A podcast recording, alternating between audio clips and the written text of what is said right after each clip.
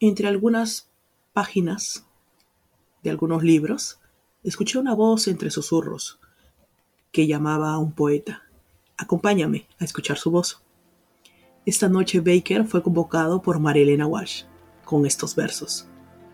Anduve por tu voz y me he quedado, llorando en otro tiempo, te decía, más allá de tu sangre y de la mía, Gustavo Adolfo, yo te hubiera amado.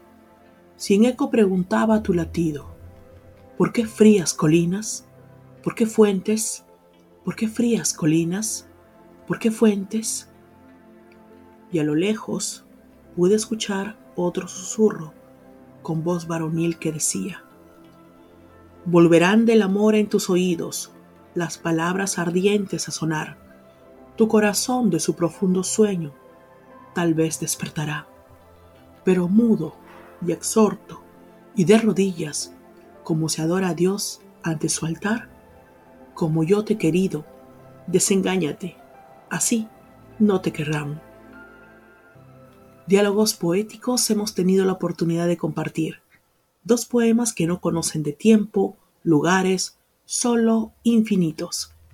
Sigue compartiendo conmigo las líneas de la literatura. Entre las páginas, con Lee López. Pronto nos volveremos a escuchar.